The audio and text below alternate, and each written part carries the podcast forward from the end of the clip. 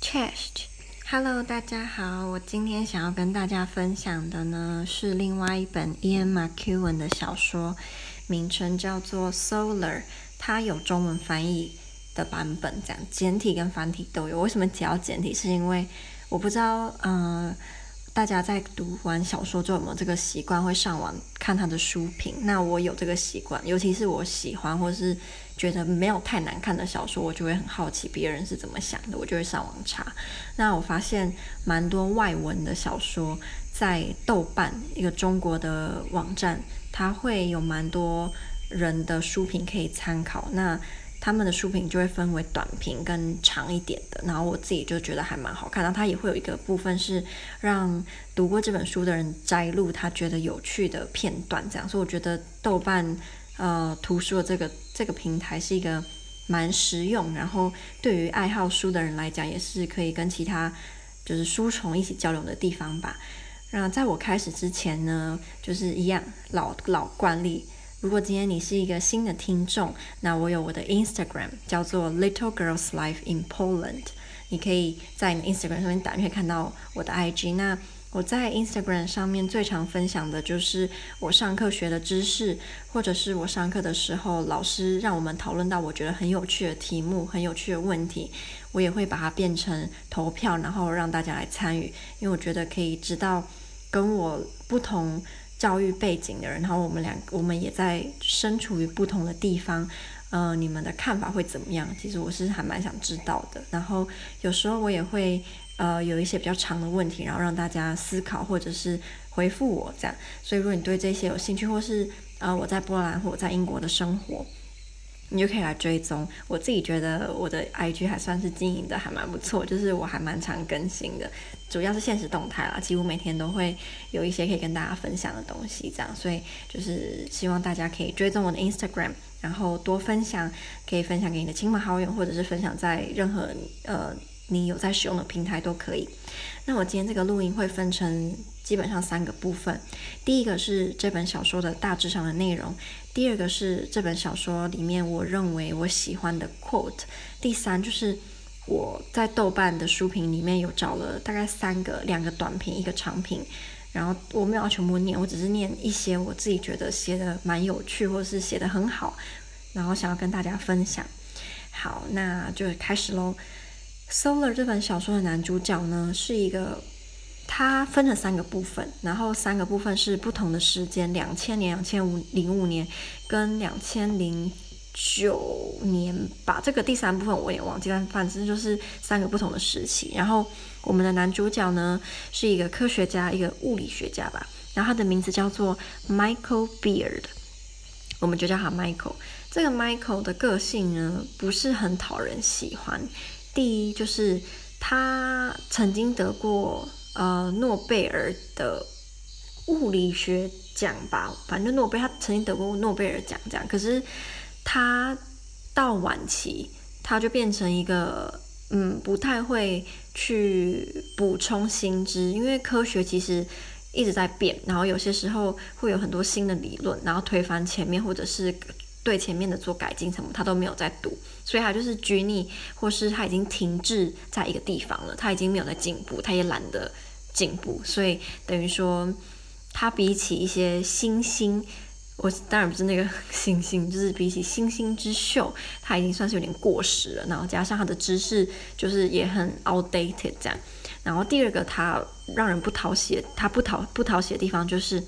他不专情，他总共有了五个老婆，然后他很爱很爱外遇，所以他的一段感情都不会维持太久，应该说他的婚姻都没有维持很久。然后这个小说的第一部分其实就是在讲他婚姻的部分，所以你就可以看到他跟他的老婆之间的相处什么，然后。我看到蛮多人有读过这本书的人都觉得这本小说的第一部分是最有趣的。那我可以理解，因为他第一部分就是在讲，基本上是 focus 在他的家庭、他的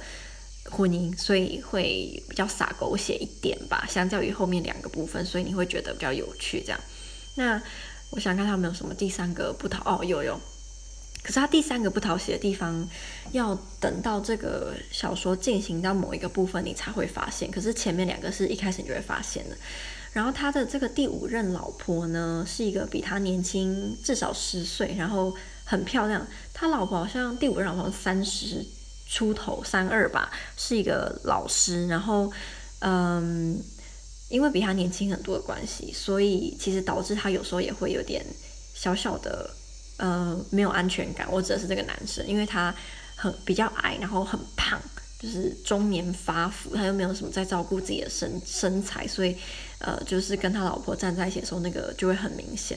那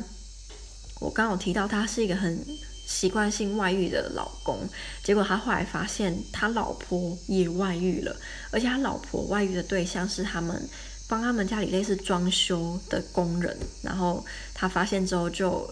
蛮惊讶的，因为他。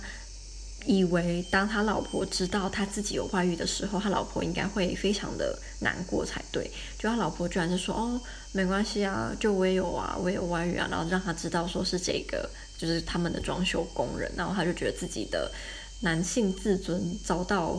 呃，就是什么的伤害。那他其实。基本上从来没有真正爱过他任何一个老婆，可能有一段时间热恋嘛，就会感觉蛮喜欢。可是他不觉得自己有那种哦，我一定要跟这个女人就是深爱一辈子，什么他没有这个感觉。可是当他知道他第五任老婆有外遇的时候，他居然就是变得很渴望她。那当他比如说在上班还是在做其他事情，当他老婆不在的时候，他会变成。一直在想他，脑海中都是他，然后就是很想要他这样，但可能就是人就是犯贱吧，就是让你知道这个人他不要你了，或者是他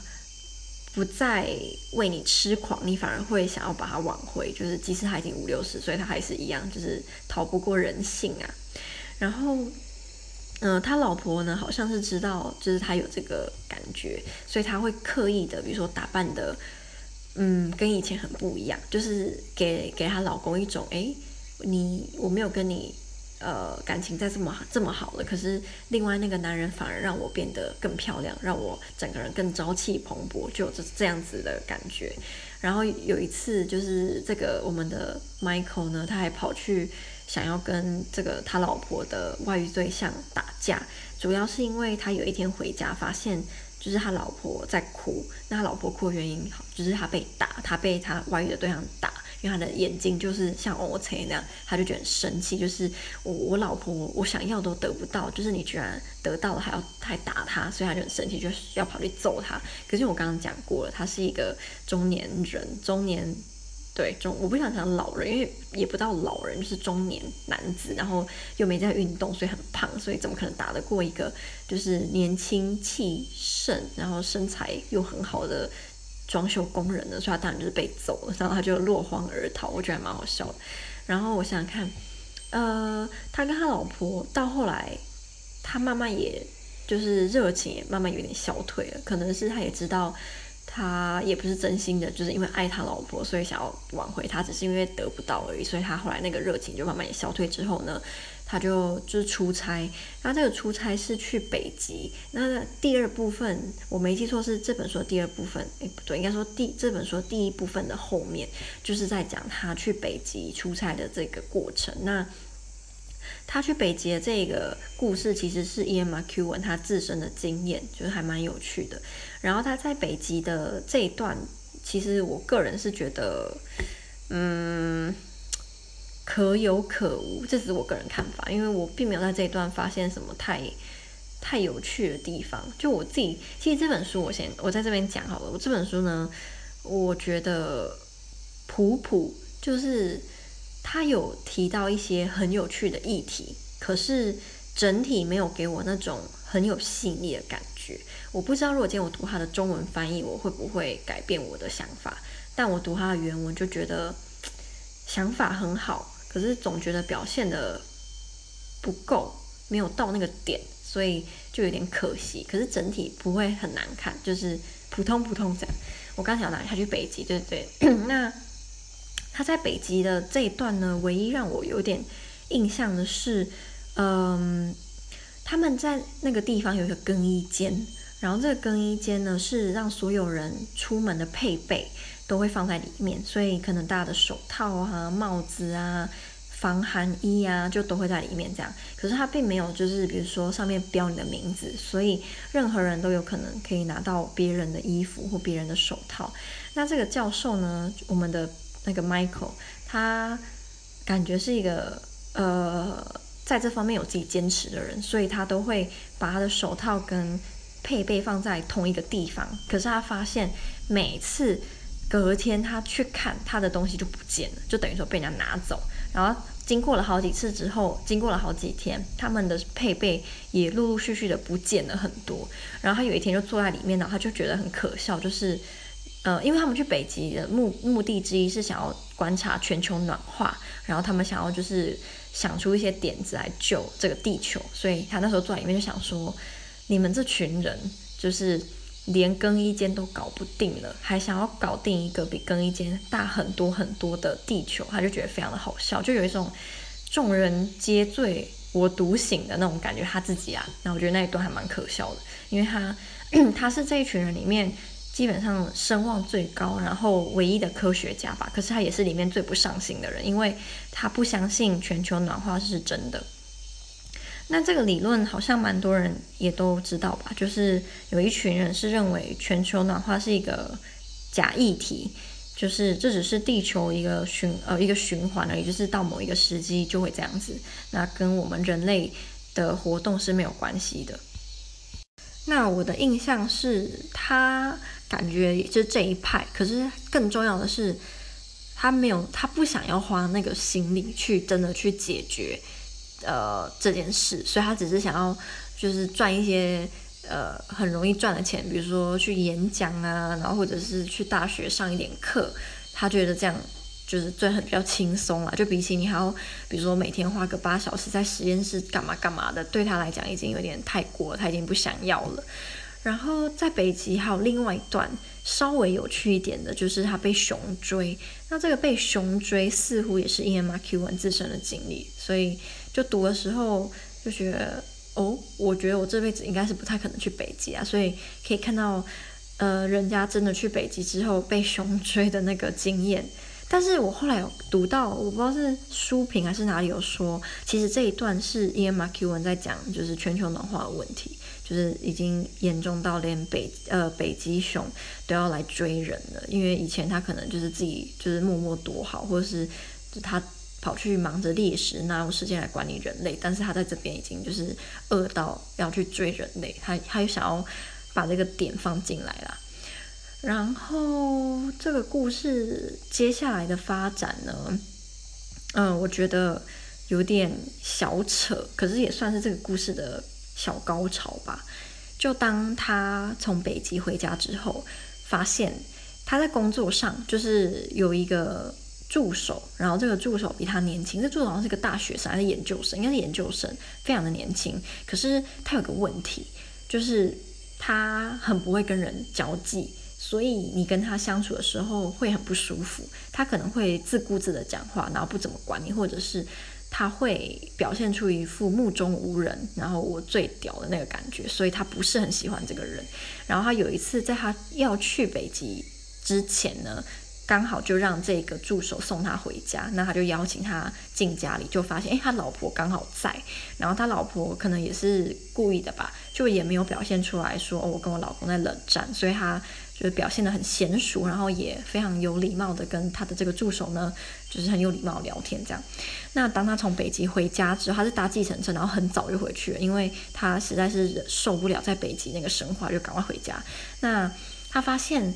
家里面有一些地方不太一样，然后他就继续往前走，往前走，就发现这个助手居然穿着他的浴袍，然后坐着在那边看报纸跟喝咖啡。那当然就是因为他助手跟他老婆外遇了，然后他就很生气，他很讨厌这个助手嘛。那他觉得他老婆怎么可以就是又又搞上另外一个男人，就非常的生气。那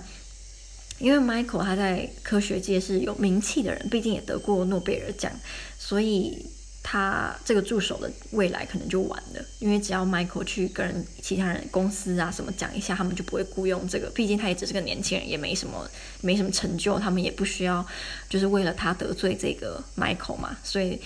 这个助手也是知道这件事的。那当他看到 Michael 说他其实一开始是表现的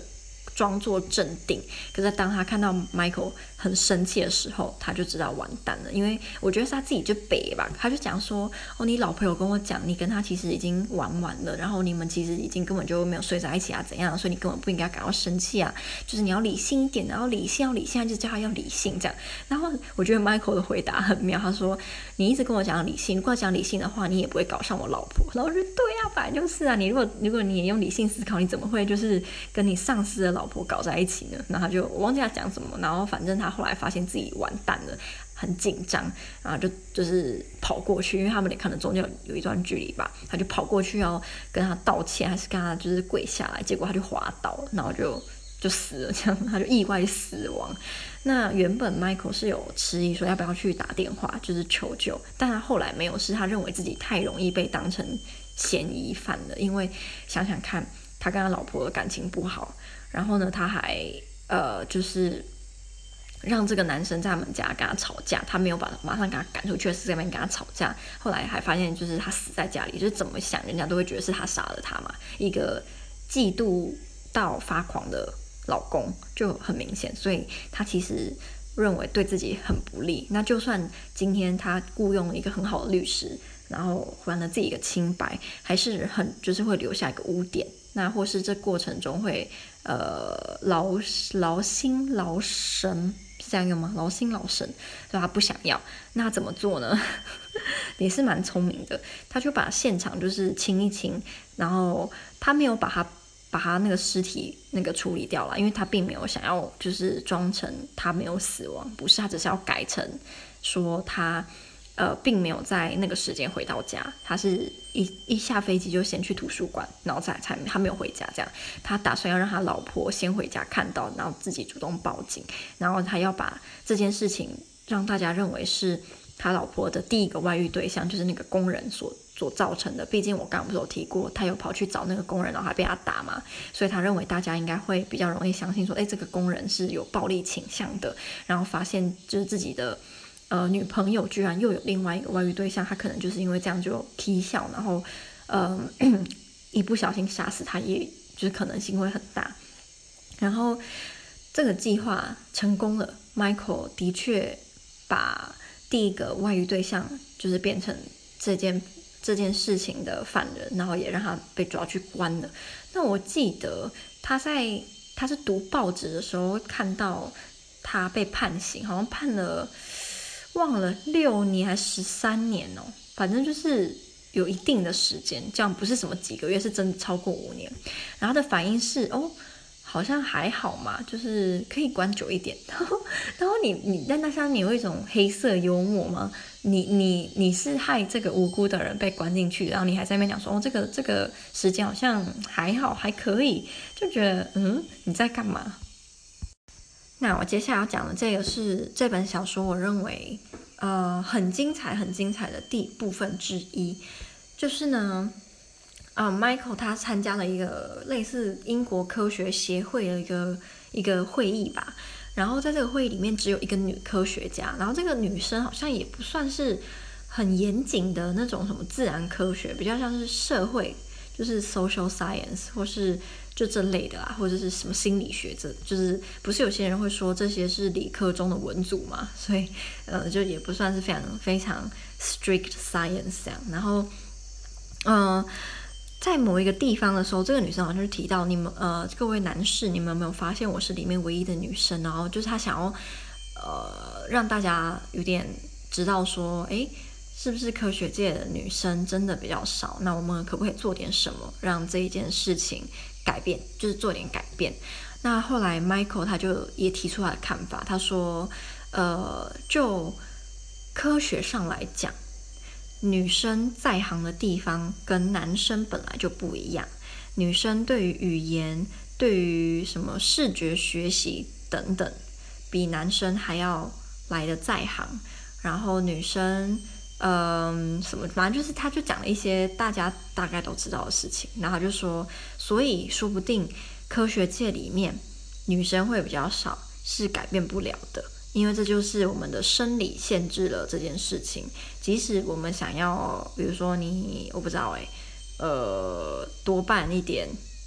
什么 summer camp，然后多鼓励女生参加什么什么，这些都不会改变。就是女生可能本来就会对这个领域比较没有兴趣，也比较不会想在这个领域发展，那自然而然就比较不会有女女科学家。他说，可是，在其他的科学，比如说在心理学、在社会学、社会科学，还是有很多举足轻重的女女性啊。然后就他的意思就是。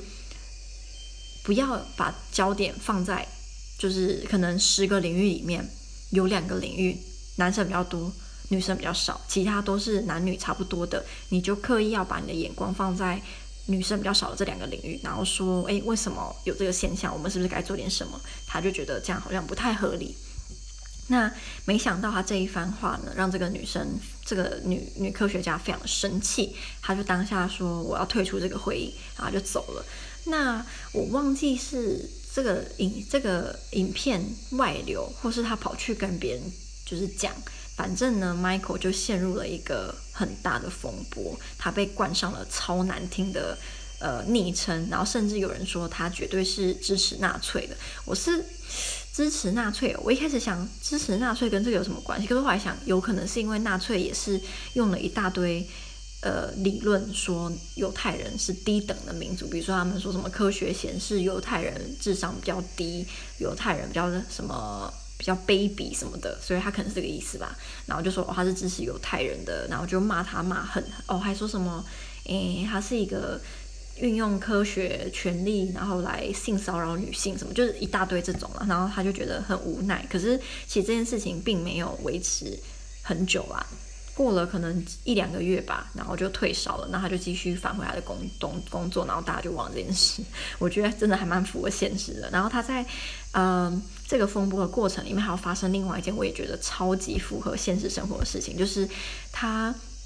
被一大堆记者包围，就记者就要问他说：“，你是真的歧视女性吗？还是怎样？”然后他就他就走走走走，然后就被很多人围着，然后就就有一个女生，一个中年阿姨吧，就拿鸡蛋还是番茄丢他，然后他就他就刚好接到了那个东西，然后他就觉得很好笑，他就把它丢回去，就他丢回去刚好也丢到那个那个女生的身上，那个阿姨的身上，就那个阿姨就很夸张的。就是跪下来，可能就是被打到，然后要塑造出一种打到很痛，他就跪下来。结果记者就是往他后面一拍，然后就刚好拍到那个女生对这个 Michael 跪下来的画面，然后他就可能头上就有蛋或者是有番茄这样，然后这件事情当中也闹得很大，然后 Michael 就觉得很就是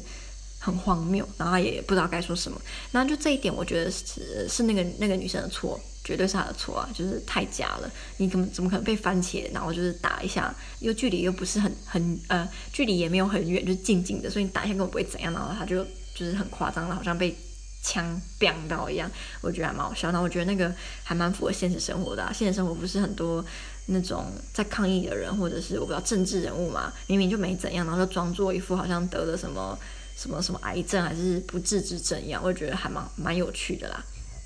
然后我现在要来到，因为这个小说的结尾我就不爆雷了，因为毕竟它有它有中文翻译，有可能听众里面有人会想要自己去读，所以我觉得我就不爆雷了。它的结尾蛮，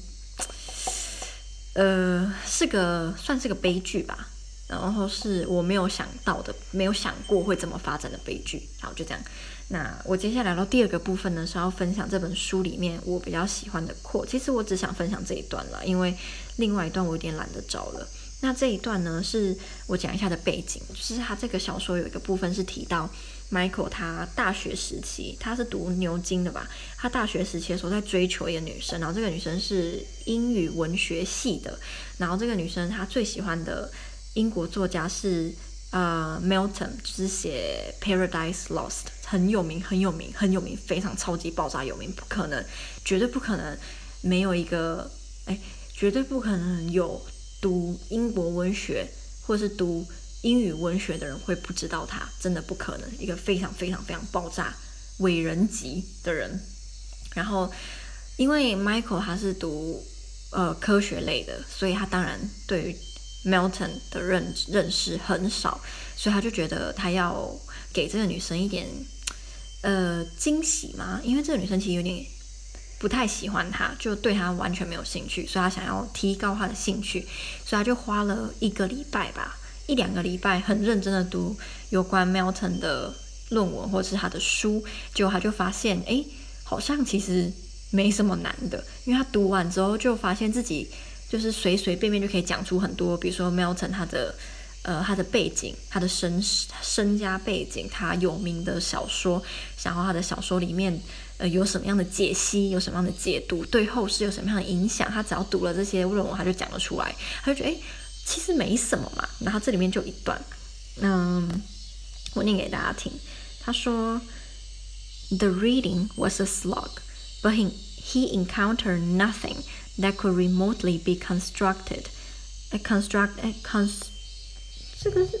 construed as an intellectual challenge. Nothing on the scale of difficulty he encountered daily in his course. 他的他的大概是说，阅读这些当然不轻松，可是他不认为他在阅读过程遇到的困难。有比他在自己的学科里面遇到困难还要难， 就是而且相较之下差很多。意思就是，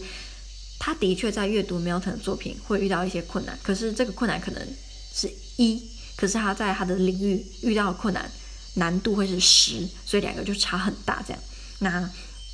这件事情其实有一个后果。他说，嗯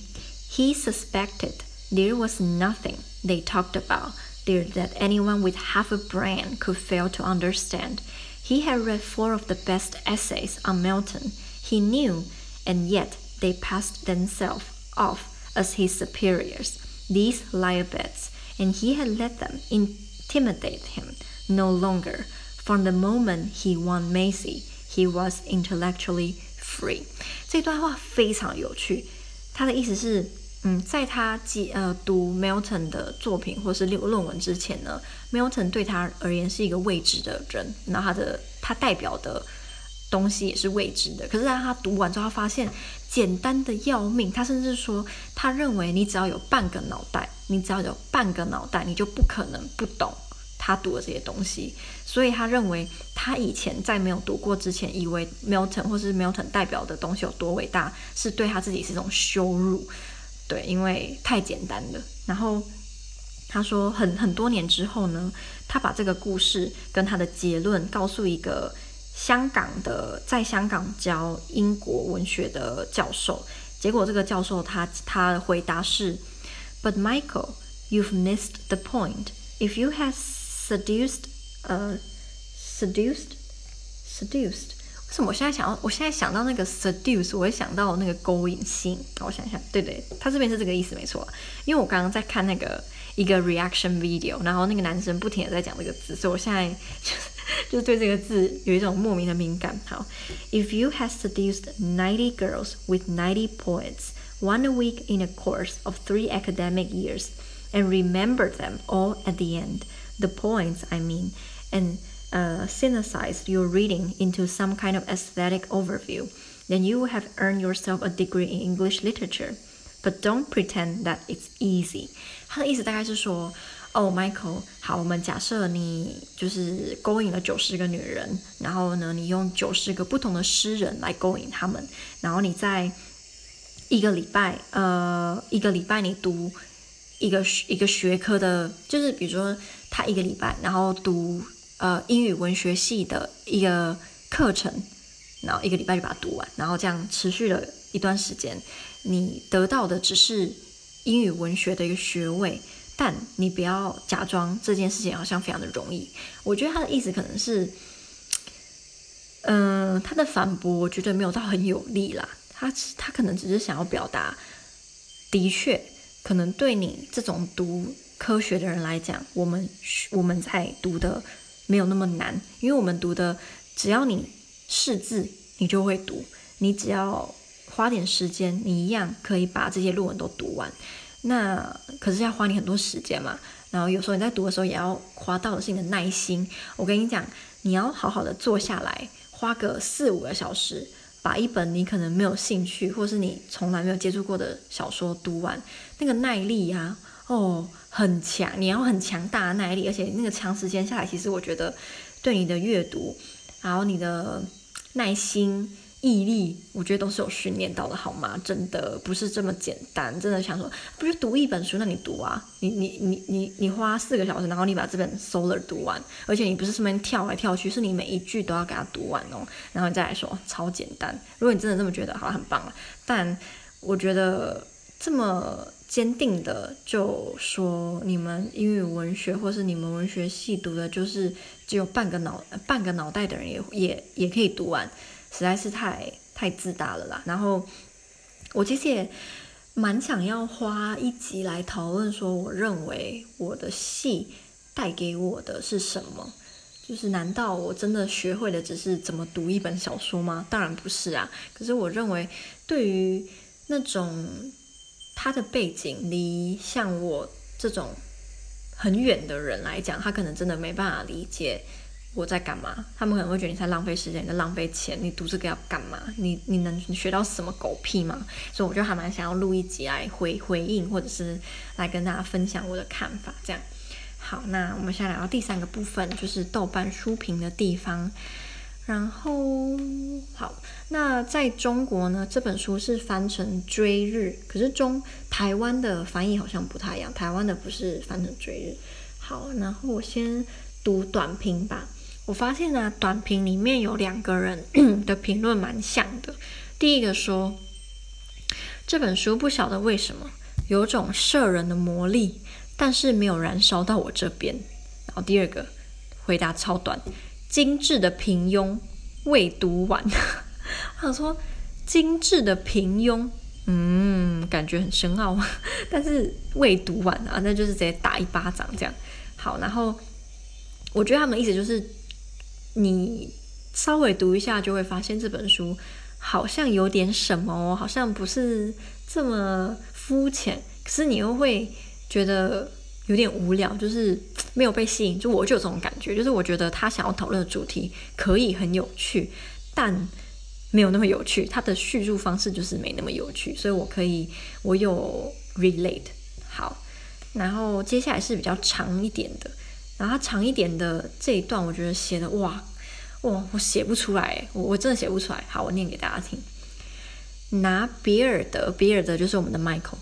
拿比尔德的挣扎说来说去，所有人性的弱点其实都和死亡没两样。你越在意其存在，越会不堪其扰，甚至遭其吞噬。而内疚感是这种弱点比较温和的表现之一。你对所做之事不能心安理得。又犯烟瘾一般的追求这种心安理得，你一边推脱责任，一边展现本性，深知第一种是坏的，却欺骗自己说第二种是好的，以求达到中衡。随着年龄增长，你的虚伪，无论是技巧层面还是包容的广度，都已经达到了诺贝尔奖的程度。然而，你通过与这种虚伪不断的签订和平条约，终于作别你的道德。就哇靠，就是到底怎么写的？到底是怎么写的？我要讲的就是这本小说，它的很多人认为它的主题其实是在探讨全球暖化跟科学的议题。可是我自己读完就觉得，它比较像是在讲一个中年男人的挣扎，就是他的人生的挣扎。是因为我没办法爆雷，所以我没办法跟大家讲到底后来发生什么。但是我觉得我比较不会把它看得这么复杂啦，可能因为我对他这本书里面描描述的科学相关的方面实在是太无聊了，所以我完全不会想要就是把我的专注力放在探讨那个部分这样。然后呃，我好看到另外一个，我看一下再回来。我想到了，就是我刚刚不是有提到这本小说的结局是悲剧吗？那呃，Michael 他有得过诺贝尔奖嘛？然后这本小说在描述完他的悲剧之后的最后，居然是放上当 Michael 他呃，就是他在获奖的的那那个时刻，就是颁奖者要讲说，哦，这个人怎样怎样，这个人怎样怎样，这个人怎样怎样，就是把他描述的非常厉害嘛。然后就是说，我们的得奖者就是 Michael Beer 什么什么，所以有一种。虚无中的真实不对，就是你知道这本书是假的，可是他描述的实在是太真了，你反而会觉得，哎，会不会其实在现实生活中也有这样的例子？就是某一个我们非常非常崇拜的诺贝尔奖的得奖者，他实际上他的人生超级不堪，根本就他说不定根本就不值得这个奖，或者是他后来根本就配不上这个奖带给他的荣誉，我就会有点觉得好奇。可是我对诺贝尔奖的得奖者认识很少啦，因为我也不会去想说，哎，去年哎。诺贝尔奖，哎，我现在想到就是诺诺贝尔奖是每年都有颁吗？还是是几年颁一次？我的天啊，这这好像太没常识。我看一下，诺贝尔奖几年一次？嗯，哦，一年一次，好，一年一次。诺贝尔奖一年一次哦。对，像我就不知道去年哦，我是知道那个诺贝尔文学奖啦，那个是波兰的作家女作家，因为我没有上课上到，但除此之外我就不知道了。所以，所以。诺贝尔奖的得主，他们的人生都是怎么样的呢？你会好奇吗？